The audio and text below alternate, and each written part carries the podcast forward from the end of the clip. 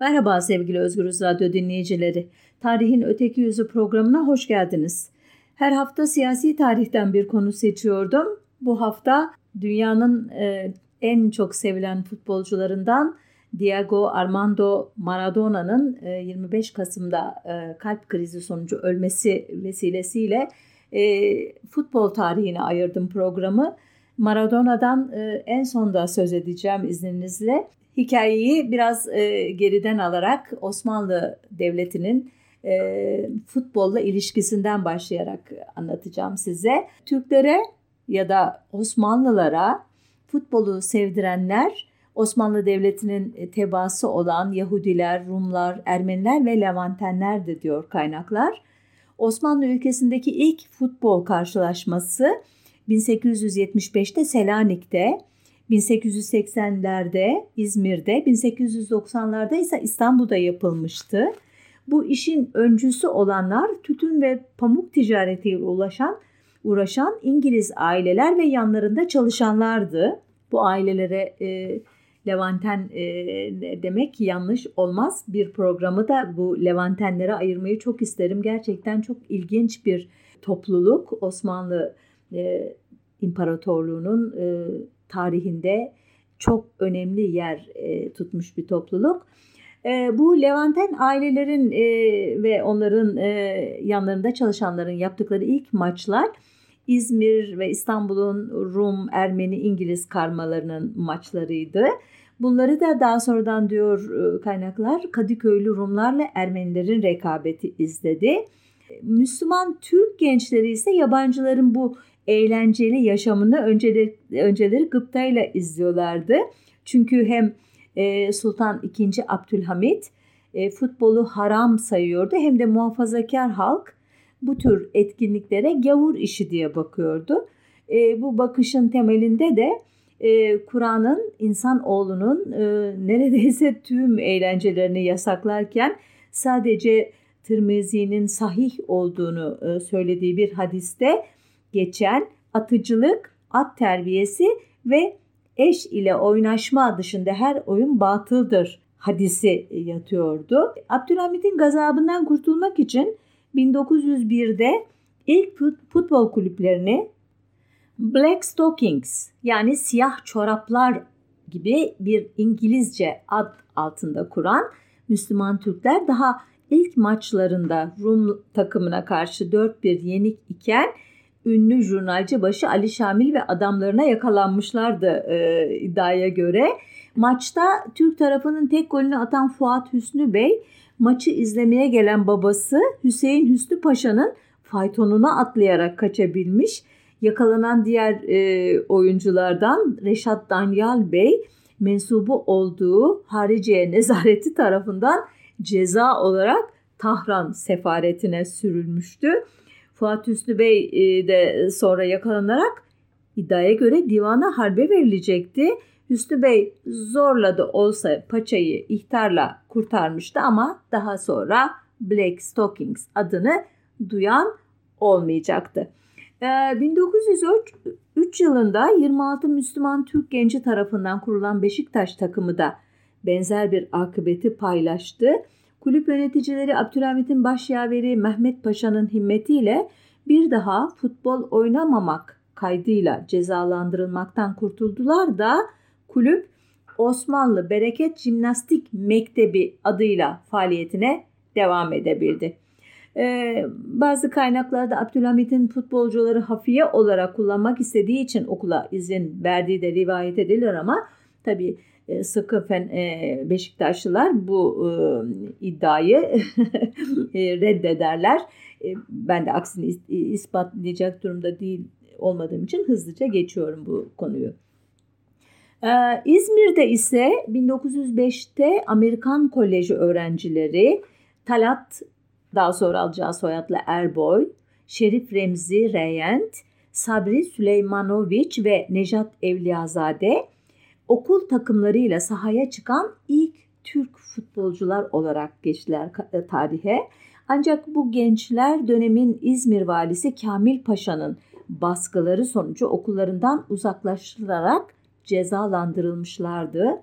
Halk arasında e, Pazar Ligi diye anılan Konstantinopol Futbol Lig adlı ilk lig 1904'te İstanbul'da oluşturuldu. E, Moda, Elpis ve Imogen takımlarının mücadelesinde ilk kupayı İngiltere sefaret gemisi tayfalarının takımı olan Imogen kaldırmıştı.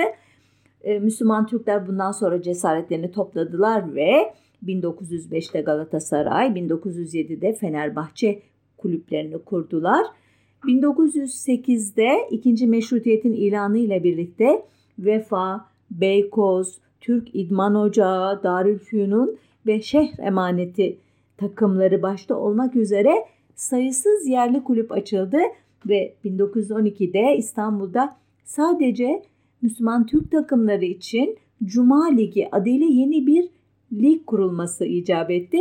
Anadolu'da ise yine Rum ve Ermenilerin kurduğu yüzden fazla spor kulübünün kendi futbol ligleri vardı artık. Ee, Türk milliyetçiliğinin e, amiral gemisi diye adlandırdığım İttihat ve Terakki Cemiyeti e, İzmir'de yıllardır faaliyet gösteren e, Rumların Panianos, Apollon, Pelops, Evangelidis, İskoş, Kravori, Krakoviri, Midilli karması gibi takımları ile Ermenilerin Vaspurakan ve Armenyon gibi e, takımlarını ve Yahudilerin Makabi gibi e, takımlarını e, doğal olarak Türk milliyetçiliğinin e, karşısında konumlanmış kulüpler olarak e, niteleyerek onlara karşı sağlam bedenli, milli şuura sahip Türk gençleri yetiştirmek için bir futbol hamlesi yapmışlardı.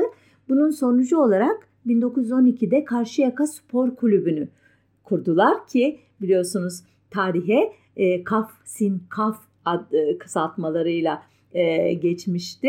E, 1914'te e, yine Rum, Ermeni ve İngilizlere karşı milli tavır koymak üzere Altay Kulübü'nde iddiaçılar kurdu. Aynı yıl Altay'ın Ermeni takımı Armenyon'u yenerek kupayı alması 1916-17'de ki Cihan Harbi yılları bunlar farkındaysanız yine e, Türk tüm Rum ve Ermeni takımlarını yenmesi bu kulübün tarihinin en şanlı sayfalarını oluşturmuştu. Bu arada İttihat Terakki'nin Türkçülük politikaları uyarınca Fenerbahçe ve Beşiktaş kulüplerinin tüzükleri de millileştirilmişti. Futbolun e, milli şuuru oluşturmak üzere kullanılması 1918-1922 yılları arasında yani mütareke döneminde hız kazandı. İstanbul'da işgalci Fransızlar ve İngilizler ile Türkler arasında kıran kırana maçlar yapıldı. Kazananlar adeta savaşı kazanmış gibi sevindiler. Ee, öyle ki işgal güçleri e, komutanlığı 1920'de 50 maçın 41'ini kazanan, 4'ünü berabere bitiren, sadece 5'inde yenilen Fenerbahçe kulübünü kapatmak ihtiyacı duydu. Fenerbahçe'nin ve Karşıyaka'nın pek çok futbolcusu evet doğal olarak milli mücadeleye katıldıkları için işgal güçleri tarafından cezalandırıldılar. 1921 yılında İstanbul Rumlarının e, gözde takımı Pera ile Türk takımları Fenerbahçe ve Union Kulüp yani İttihat Spor arasında e, maçlar yaparken bir nevi Türk-Yunan savaşı havası hakimdi bu e, maçlara. Rumlar Zito Venizelos, yaşasın Venizelos diye tezahürat yaparken Türk Müslüman seyirciler İnebolu'yu bombalayan Yunan savaş gemisi Kılkış'ın bayrağını yakmışlardı örneğin bir maçta. Aynı dönemde İzmir'de kırmızı forma üzerine beyaz bir kuşakla sahaya çıkan İdman Yurdu Kulübü ile Yunanistan bayrağının renkleri olan mavi beyazlı formasıyla Apollon takımının maçları adeta cephedeki çarpışmaların bir tekrarı gibiydi. Söke'de bile halk tepkisini futbol takımlarıyla, futbol maçlarıyla göster- gösteriyordu. Öyle ki işgalci İtalyan kuvvetleri bir kez bile Söke takımını yenememekten şikayet ediyorlardı. Milli mücadele dönemi e, arkada bırakıldıktan ve Türkiye Cumhuriyeti kurulduktan sonra daha henüz Cumhuriyet ilan edilmemiş olsa bile e, yeni bir devlet kurulduktan sonra e, futbol e, oluşturulmak istenen modern batı tarzı e, kültürün e, önemli bir e, bileşeni e, olarak e, görülüyordu besbelli ki 14 Mart 1923'te e, Gençler Birliği takımının kuruluşu e, bu misyona hizmet ediyordu anlaşıldığı kadarıyla. E, lise öğretmenleri ve öğrencilerle kurulmuştu Gençler Birliği ve kadroları her zaman e, Atatürk'ün pek sevdiği türden tahsilli okumuş gençlikten derleniyordu e, ve bu seçkin e, kadroları e, yüzünden de bürokratik elit tarafından e, çok tutulan bir takımdı. E, yeni devletin idare şeklinin cumhuriyet olarak dünyaya ilanından sonra e, özür dilerim o, ilandan 3 gün önce 26 Ekim 1923'te Taksim Stadyumunda ki eski Topçu Kışlası'nın avlusuydu burası. Burada oynanan Romanya Türkiye arasındaki maç 2-2 berabere bitmişti ki yenerek e, bitirmek e, arzuları çok güçlüydü e, futbolcuların bu görülüyordu ama bir anlamda da belki dostluk maçı havasında e, olmasını sağlamıştı bu skor. 1932 yılında e, Türk tarih tezinin bir parçası olarak Kaşgarlı Mahmud'un Divanı Lügati Türk ve Seyit Ali Ekber'in Hıtayi Name adlı eserlerinde eserlerini inceleyen dönemin e, Türkçü e, kadroları bu e, kitaplarda Orta Asya'daki Türk topluluklarının kuzu derisinden yapılmış topla futbol benzeri bir oyun oynadıklarını keşfetmişlerdi. Bu oyuna tepük e, denildiğini e, söyle görmüşlerdi ve buradan kalkarak dünya yüzünde futbolu Türklerin icat ettiğini iddia etmeye kadar da götürmüşlerdi işi. Türk tarih tezini e, bir parça bilenler buna şaşırmamışlardır. Tezin zaten e, en kısa özeti dünya yüzündeki bütün kültürlerin Türkler tarafından e, geliştirildiği şeklinde hızla ilerliyorum. 1937-1959 yılları arasında yılın belirli aylarında mahalli şampiyonların katılımıyla turnuva usulü müsabakalar düzenlenmeye başlamıştı. Buna Milli Küme adı veriliyordu. 1959 yılında kurulan deplasmanlı birinci lig ise uzun yıllar Milli Lig olarak adlandırıldı. Ve özellikle Yunan takımlarıyla yapılan maçlar adeta milli varoluş davası olarak ele alındı. Örneğin 23 Nisan 1948'de Atina'da oynanan Türkiye Yunanistan maçından Türkiye 3-1 galip ayrıldığında tüm ülke bayram etmişti. Milliyetçilik konusunda Türklerden aşağı kalmayan Yunanlı seyirciler arasında da intihar edenler vardı. Türk tarafının başarısı 28 Kasım 1949'daki maçı da 2-1 kazanarak devam etti. Ama Mayıs 1949'da Atina'da Türkiye, Mısır, İtalya ve Yunanistan'ın katıldığı Akdeniz Dostluk Kupası sırasında işin rengi değişti. Ee, çünkü Türkiye takımı Mısır'ı 3-2, Yunanistan'ı 2-1 yenmişti. 20 Mayıs'taki Türkiye-İtalya maçında Yunanlı seyircilerin Türk takımı aleyhine çirkin tezahüratı, maçın Yunanlı hakeminin İtalyanları tutan tavrı yüzünden Türk takımının 3-2 mağlup olması Bunlar yetmezmiş gibi maçtan sonra Yunanlı taraftarların Türk seyircilere taş, sopa, portakal ve benzeri cisimleri atması ve o da yetmezmiş gibi Yunanlı er ve subayların İtalyan futbolcuları omuzlarında gezdirmesiyle olanlar olmuştu. Tabii bütün bu anlatımlar gazetelerden derlediğim ifadeler, Türkiye gazetelerinden e, dolayısıyla ne kadar nesnel, ne kadar gerçeği yansıtıyor onu bilemiyorum ama burada bir öteki tarihçilik yapmadan size olduğu gibi resmi görüşü aktarmakta bir mahsur görmedim. Çünkü Yani eninde sonunda o e, bir futbolcu e, değerlendirmesi bu. Neyse ama gazeteler e, bu noktadan sonra işi iyice abartarak suikast, tecavüz gibi kışkırtıcı başlıklar atmaya başlayınca benim de öteki tarih yapma şeyim sıram geliyor.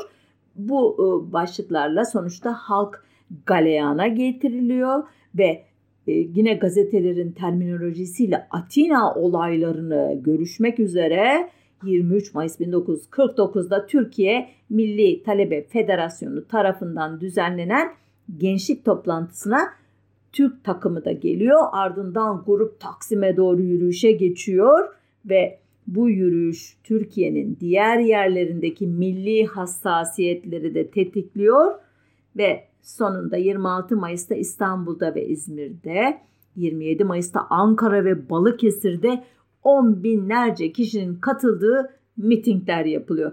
Evet bu kadar e, hükümet buraya kadar e, bu kışkırtmalara göz yumuyor ama e, işin e, renginin değişmekte olduğunu da fark ederek sonunda el koyuyor. Yunanistan Türkiye'den resmen özür diliyor ve milli gururumuz bir parçacık da olsa onarılarak bu olay kapatılıyor. Benzer bir gerilim 1967 yılında yaşanıyor. Fenerbahçe ile AEK Atina takımının Balkan Kupası finalindeki karşılaşması e, o yıllarda e, zirveye çıkmış olan Kıbrıs gerilimi yüzünden benzer bir atmosferde geçiyor. E, Türk gazetelerinde Kıbrıs'ın hıncının Yunan takımından alınacağı yolunda e, yazılar çıkarken Yunan gazeteleri de e, bunlardan geri kalmıyor. Onlar da milliyetçilik yarışında maşallah şampiyonluğu kimseye bırakmıyorlar.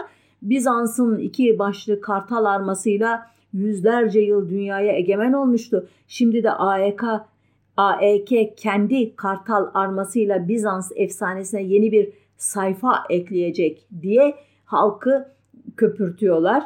E, sonunda ilk iki maçta berabere kalınması üzerine İstanbul'da yapılan üçüncü maçta Fenerbahçe seyircilerin hep bir ağızdan söylediği dağ başını duman almış marşıyla AEK'yi yeniyor da Türklerin yüreği birazcık soğuyor. Yani e, fark ettiyseniz futbol hiçbir zaman e, Türkiye'de e, veya e, benzer milliyetçi hassasiyetlerin sürekli e, egemenler tarafından kaşındığı, e, köpürtüldüğü, kışkırtıldığı e, modernleşmesini e, doğal yollardan tamamlayamamış ülkelerde e, her zaman e, siyasetin, doktrinizasyonun bir e, aracı. E, benzer e, şey durum e, ileriki yıllarda da çeşitli e, vesilelerle e, yaşanacak. E, sonuç olarak e, futbol sadece milli kimliğin inşasında değil, yerel kimliklerin inşasında da çok önemli işlev görecek. 1960'a kadarki dönemde tek ligde İstanbul, Ankara ve İzmir takımları arasında oynanan profesyonel lig Anadolu'ya da yayılacak. 1962'de ikinci lig, 1966'da ise üçüncü lig kurulacak. E, ancak e, taşra burjuvazisi futbol yoluyla sadece büyük şehir burjuvasına karşı değil, komşu illerin ve bölgelerin burjuvasına karşı da kendini e, futbol e, maçları e, veya futbol rekabeti e, üzerinden konumluyor idi ki tarihten gelen çekişmeler, kıskançlıklar, gerilimler futbol karşılaşmalarında maç heyecanı adı altında ifade ediliyordu. Nitekim e, bu e, gerilimlerden bir tanesi 17 Eylül 1967'de Kayseri şehir e, stadında yapılan Kayseri Spor Sivas Spor maçı da e, kan dökülmesine neden olacaktı. Onunla bitecekti bu gerilim. Şimdi anlatacağım e, bu olayların arka planında e, iki şehir arasındaki ekonomik gelişmişlik farkı yatıyordu bence. Sivas Cumhuriyet tarihi boyunca ihmal edilmiş illerden biriydi. Halbuki 4-11 Eylül 1919'da toplanan e, tarihi Sivas Kongresi'ne ev sahipliği yapmıştı. Ama e, ne ilginçtir ki Cumhuriyet tarihinde hiç hatırlanmamıştı uzun yıllar. Tek tük devlet e, yatırımından en önemlisi 1939'da kurulan Devlet Demir Yolları Cer Atölyesi ile 1943'te açılan Sümerbank Çimento Fabrikası idi. Kayseri'nin de durumu çok farklı değildi. Hatta onun bu e, kuruluş e, mitolojisinde e, herhangi bir önemli olaya ev sahipliği yaptığı falan da yoktu. Ama Osmanlı'dan beri ticaretteki başarılarıyla tanınan Kayseriler kendi göbeklerini kesmeyi başarmışlardı. Türkiye'nin her yerinde ticaret yaptıkları gibi Sivas'ın ekonomisine de egemen konumdaydılar. Dolayısıyla Kayseri hızla modern bir kent haline gelirken Cumhuriyet'in ilk e, yarısında Türkiye'nin üçüncü büyük yüz ölçümüne sahip Sivas az gelişmiş bir taşra kasabası havasındaydı ve Türkiye'nin en çok göç veren ili haline gelmişti. Ve bu durum kendilerine taktıkları Yiği Dolar lakabından başka servetleri olmayan Sivaslıların gururunu incitiyordu. Burada bir küçük parantez açayım. 1971-72 yılında Edirne Ticaret Sesi'nde öğrenciyken e, Edirne Folklor ekibinin üyesi idim ve e, Edirne adına e, Sivas'ta düzenlenen bir folklor şenliğine katılma, katılmıştık. O yıllarda dahi gerçekten bu anlattığım hüzünlü tabloyu fark etmiştim Sivas'ta. Yollarda tek tük kadın görmüştük. Geniş caddeler insansızdı e, gerçekten de e, Sivas'ın e, o sürekli göç veren bir il olmasının ekonomisinde, kültür hayatında yaşattığı, e, neden olduğu e, şeyi, etkiyi hissedebilmiştik. E, parantezi kapatıp olayımızı anlatmaya devam edeyim izninizle. Maçın oynanacağı gün 20 minibüs, 40 otobüs ve trenle Kayseri'ye ulaşan Sivas Spor taraftarları yılların ezilmişliği içinde yemek yedikleri restoranlarda hesapları ödememişlerdi. Bazı iş yerlerini yağmalayıp talan etmişlerdi. Genel evlerde kavga çıkarmışlardı gazetelere göre. Gerilim maçta da devam etmişti. Maçın 20. dakikasında Kayseri Spor'un 1-0 öne geçmesi üzerine Kayseri taraftarlarının aşırı derecede sevinmesi Sivaslı taraftarları iyice kızdırmıştı.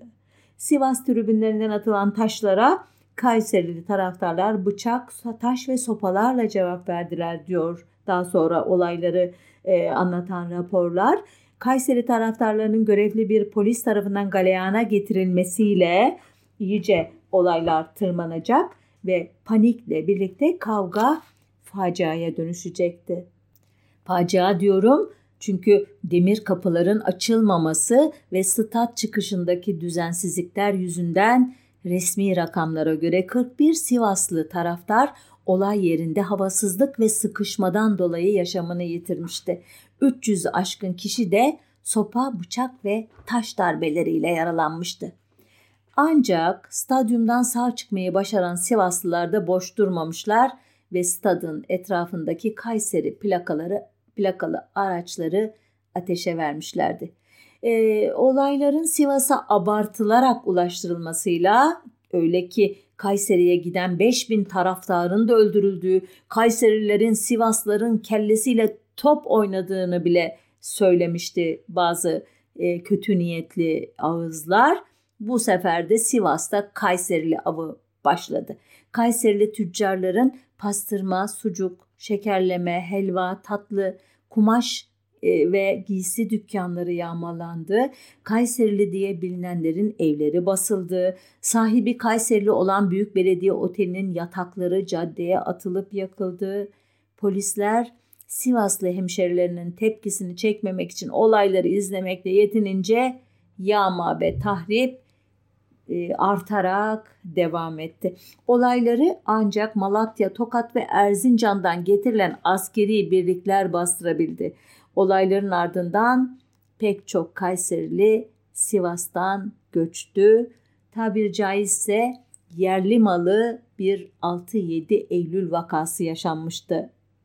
Bu ama bu sefer yağmalayanlar da yağmalananlar da Türk ve Müslümandı. Bu e, facianın küçük bir kopyası 4 ölü, yüzden fazla yaralı ile sonuçlanan 25 Haziran 1969 tarihli Kırıkkale Tarsus İdman Yurdu maçında yaşandı.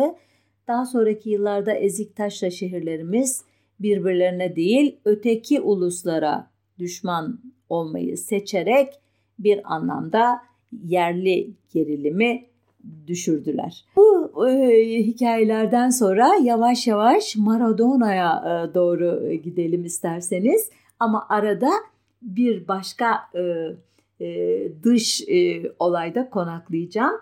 Bu e, olay Honduras El Salvador Futbol Savaşı diye geçti tarih yazımına. Tarih 14 Temmuz 1969'du. Şimdi okuyacağım satırlar e, Rizard Kapuscinski'nin ülkemizde futbol savaşı adıyla yayımlanan e, kitabından alınma. Şöyle diyor yazar. Roberto Corduna son dakikada Honduras'ın galibiyet golünü kaydederken 18 yaşındaki Amelia Bolinias El Salvador'da televizyonun başında oturuyordu. Ayağa fırladı, babasının tabancasının durduğu çekmeceye koştu. Sonra kendini kalbinden vurdu. Salvador gazetesi El Nacional'de ertesi gün genç kız vatanının yıkılışını görmeye tahammül edemedi deniyordu. Tüm başkent Amelia Bolinas'ın televizyondan naklen yayınlanan cenaze törenine katıldı. Cenaze alayının başında bayrak taşıyan bir askeri muhafız bölüğü yürüdü. Başbakan ve bakanlar bayrağı sarılı tabutun peşinden yürüdüler. Hükümetin ardından Salvador milli takımının ilk 11'i geliyordu. Tegucigalpa havaalanında yuhalanan, alay edilen ve yüzüne tükürülen takım o sabah özel bir uçakla El Salvador'a dönmüştü. Şimdi devamını ben getireyim başka kaynaklardan. 14 Haziran'da e, El Salvador'un başkenti San Salvador'da yapılan rövanş maçında tacize uğrama sırası Honduras takımındaydı. Özür dilerim Haziran dedim 14 Temmuz olacak. Maç öncesinde El Salvadorlu fanatikler güruhu takımın kaldığı otelin camlarını indirerek içeriye çürük yumurtalar, ölü fareler ve pis kokulu paçavralar fırlatmışlardı. Maç günü Honduraslı oyuncular stadyuma El Salvador 1. Mekaniza Tümeni'ne ait zırhlı araçlarla götürüldüler. E, askeri birlikler futbol sahasını kuşatırken sahada makineli tüfekli askerlerden bir kordon oluşturulmuştu. Buna rağmen Honduras Milli Marşı çalınırken ellerinde intihar eden Amelia'nın fotoğraflarını taşıyan seyirciler önce Honduras takımını yuhaladılar. Ardından Honduras bayrağını indirip yaktıktan sonra göndere bir bez parçası çektiler. Honduraslı futbolcu ve taraftarların tek düşüncesi sahadan sağ salim çıkabilmekti. Nitekim maçı 3-1 kaybeden Honduras takımının antrenörü askerler eşliğinde havaalanına götürülürken maçı kaybettiğimiz için çok şanslıyız demişti. Çünkü aksi takdirde kendilerinin nelerin beklediğini tahmin etmişti. Ancak olaylar hiç beklenmedik şekilde gelişti. Bölgede uzun yıllar gazetecilik yapmış olan Ben Lewis, Latin Amerika'da siyasetle futbol arasındaki sınır çok belirsizdir. Milli takım yenilgisinden sonra düşen ya da devrilen hükümetlerden bir liste yapsak çok uzun olurdu demiş ve şöyle devam etmişti. Oteldeki odamdan çıkıp transistörlü radyomdan haberleri dinlemeye başladım. Spiker Honduras hükümetinin El Salvador'a karşı savaş başlattığına dair bildirisini okuyordu. Ardından El Salvador ordusunun sınır boyunca Honduras'a karşı saldırıya geçtiği haberi geldi bir metafor değil gerçek olan bu futbol savaşı 14 Temmuz'da başladı ve yaklaşık 100 saat sürdü. 18 Temmuz'da Latin Amerika'nın büyük ülkelerinin araya girmesiyle sona eren savaşın bilançosu 4000 ölü, 12 binden fazla yaralı idi. 50 binden fazla kişi ise evini ve toprağını yitirmiş, zarar 100 milyon doları bulmuştu. Sıradan bir kupa eleme maçının iki ülke arasında kanlı bir savaşa dönüşmesinin gerçek nedeni ise başkaydı elbette. Orta Amerika'nın bu en küçük kilometre kare başına 160 kişilik nüfusu ile Batı yarımküresinin en kalabalık ülkesi olan El Salvadorlu topraksız köylüler yıllar içinde Honduras'a göç etmiş. Bu göç başlangıçta El Salvador'dan neredeyse 6 kat büyük olan Honduras'ta olumlu karşılanmıştı. Çünkü ülkenin tarıma elverişli arazilerini işleyecek yeterli nüfus yoktu. Ancak 1960'lara gelindiğinde Honduras hükümeti kendi yoksul köylülerinin baskısı ile tarım reformu yapmak zorunda kaldı. Ülkesindeki büyük toprak sahiplerine ve dev plantasyonlara sahip olan yabancı şirketlere söz geçiremeyince El Salvadorlu göçmenlerin işgal ettiği toprakları geri almaya girişti. Bu durum doğal olarak El Salvador hükümetine hiç hoşuna gitmedi. İki ülke arasındaki ilişkiler gerilmeye başladı. Her iki tarafında gazeteleri birbirine naziler, cüceler, ayyaşlar, örümcekler, hırsızlar gibi adlar takarak korkunç bir nefretle sövgü kampanyası yürüttüler. İşte Honduras ve El Salvador arasında 1970 FIFA Dünya Kupası eleme maçları sırasında ortaya çıkan korkunç gerilimli atmosfer bunların sonucuydu. Her iki ülkede de diktatörlük rejiminin ve milliyetçiliğin güçlenmesi olurken savaşın esas sonucu kaybeden yoksul halklar ve futbol oldu. El Salvadorlu göçmenlerin çilesi ise e, muhtemelen hala sürüyor. Evet artık Maradona'ya geldik. Maradona e, 30 Ekim 1960'da yoksul bir ailenin çocuğu olarak Arjantin'in e, Buenos Aires e, şehrine yakın bir yerde Lanús e, şehrinde dünyaya gelmişti. E, o da Latin Amerika ülkelerinin tüm yoksul çocukları gibi e, çok küçük yaştayken futbolla tanışmıştı ve onun da hayali diğer yoksul çocuklar gibi bir gün çok ünlü bir futbolcu olmaktı. Ve şanslıydı e, diğerlerine göre. E, futboldaki hünerleri hemen keşfedilmişti. Ve 18 yaşındayken Arjantin'de 22'sinde iken dünyada ustalığıyla tanınan bir futbolcu olmuştu. Ama Maradona'yı e, hala günümüze kadar süren o müthiş ününe kavuşturan 1986 Dünya Kupası olacaktı. E, 22 Haziran 1986'da Meksika'nın Aztek stadında çeyrek final için e, e, müthiş bir e, heyecan içerisinde e, toplanmıştı e, Arjantin ve İngiltere takımları ve onların taraftarları. E, bu e, karşılaşma e, 4 yıl önce e, Falkland ya da Arjantinlilerin deyimiyle Malvinas Savaşı'ndan e, sonra karşı karşıya gelen İngilizler ve Arjantinliler e, açısından başka bir öneme e, sahipti. E, nedir derseniz bu savaş e, Patagonya'nın e, biraz doğusundaki Malvinas adalarının 1833 e, yılında İngilizler tarafından sömürgeleştirmesi e, doğal olarak Arjantin'i e, milli gururunu son derece inciten bir olaydı ve bu sömürge hali 149 yıl sürmüştü.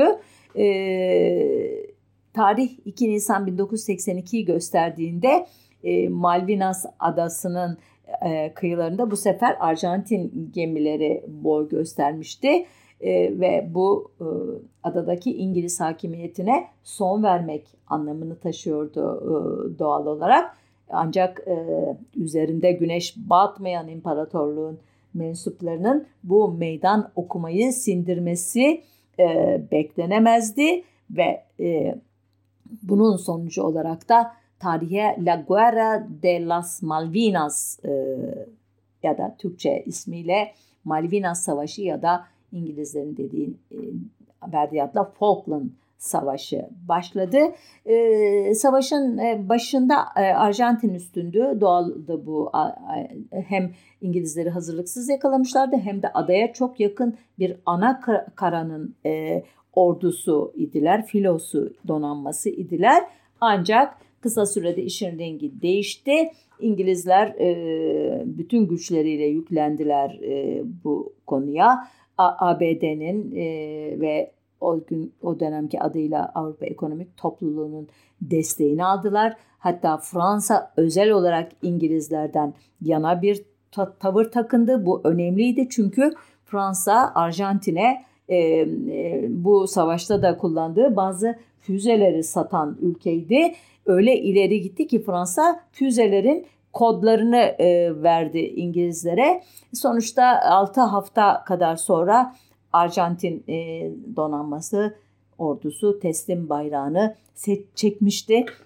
E, savaşta İngilizler 260 e, askerlerini, Arjantinliler ise 649 askerlerini kaybetmişlerdi ki e, Arjantinli e, şehitlerin tırnak içinde bir bölümü e, hiçbir zaman e, bulunamadı. Çoğu denizde e, kaybolmuştu ve e, doğal olarak bu olay e, Arjantin e, milli gururunu bir kez daha e, yaralamıştı. İşte aradan e, geçen 4 yılda e, Arjantinlerin İngilizlere karşı hiç bitmeyen e, öfkesi, kızgınlığı bu e, futbol karşılaşması vesilesiyle bir kez daha e, e, yükseldi ve e, futbol e, futbol olmadığını sadece e, başka milli e, duyguların, düşmanlıkların,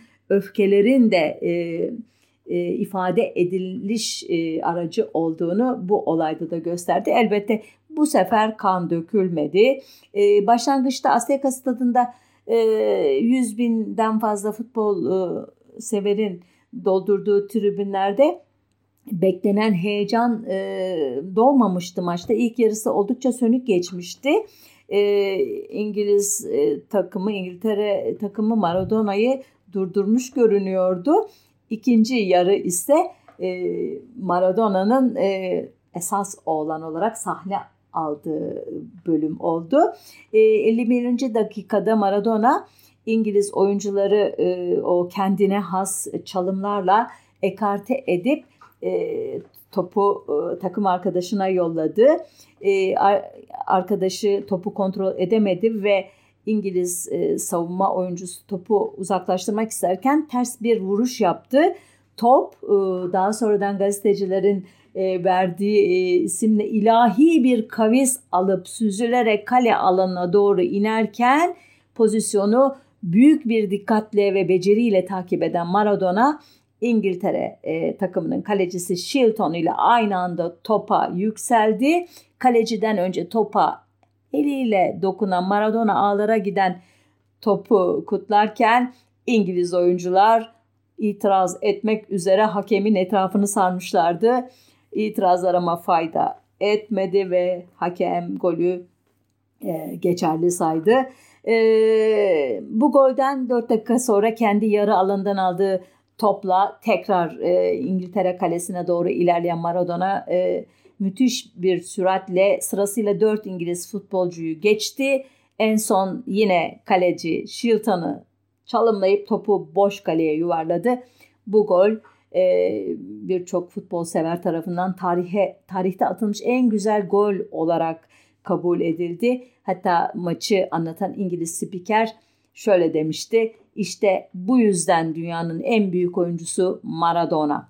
E, maça dair ben tabii erkek e, izleyicilerimi belki tatmin etmeyen bir şekilde anlatıyorum ama e, birkaç cümle daha kurup maçı bitireyim. 78. dakikada Barnes'ın ortasıyla gelen Lineker e, e, golü e, ile skor 2-1 oldu ama e, galip değişmedi.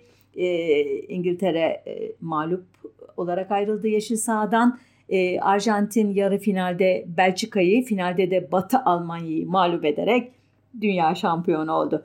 E, sonuçta e, pek çok e, spor yazarı, tarihçi 22 e, Haziran 1986'da Meksika'daki bu maçı, bu galibiyet galibiyeti Falkland ya da Malvinas Savaşı'nın e, intikamı ya da rövanşı olarak e, nitelemişlerdi.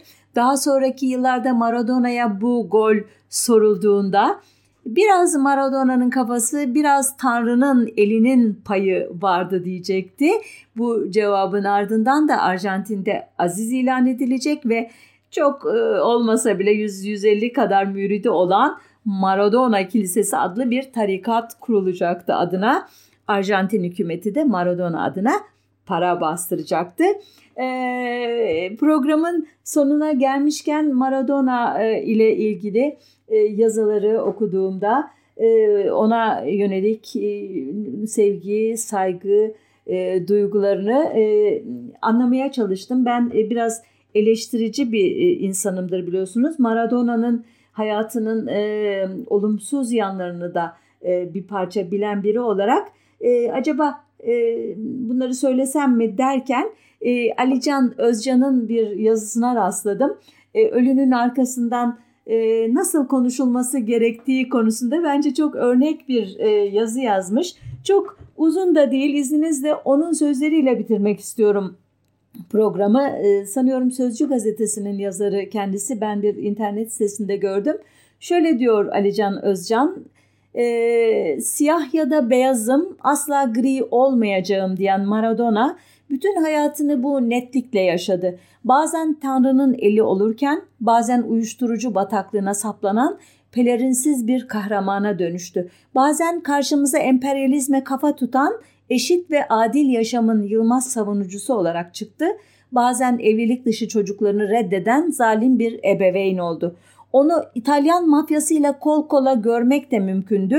Küba'nın devrimci lideri Fidel Castro ile top oynarken de sevenleri için olduğu kadar nefret edenleri için de ikon haline gelmiş ve futbol tarihinin en büyük oyuncusu kabul edilen Arjantinli Maradona beynindeki pıhtı sorunu nedeniyle geçirdiği ameliyattan iki hafta sonra geçirdiği kalp krizi nedeniyle sıkı dostu Fidel Castro gibi 25 Kasım'da hayatını kaybetti. 60. yaş gününden kısa bir süre sonra aramızdan ayrılan Maradona günahları ve sevaplarıyla unutulmayacak bir ömür geçirdi.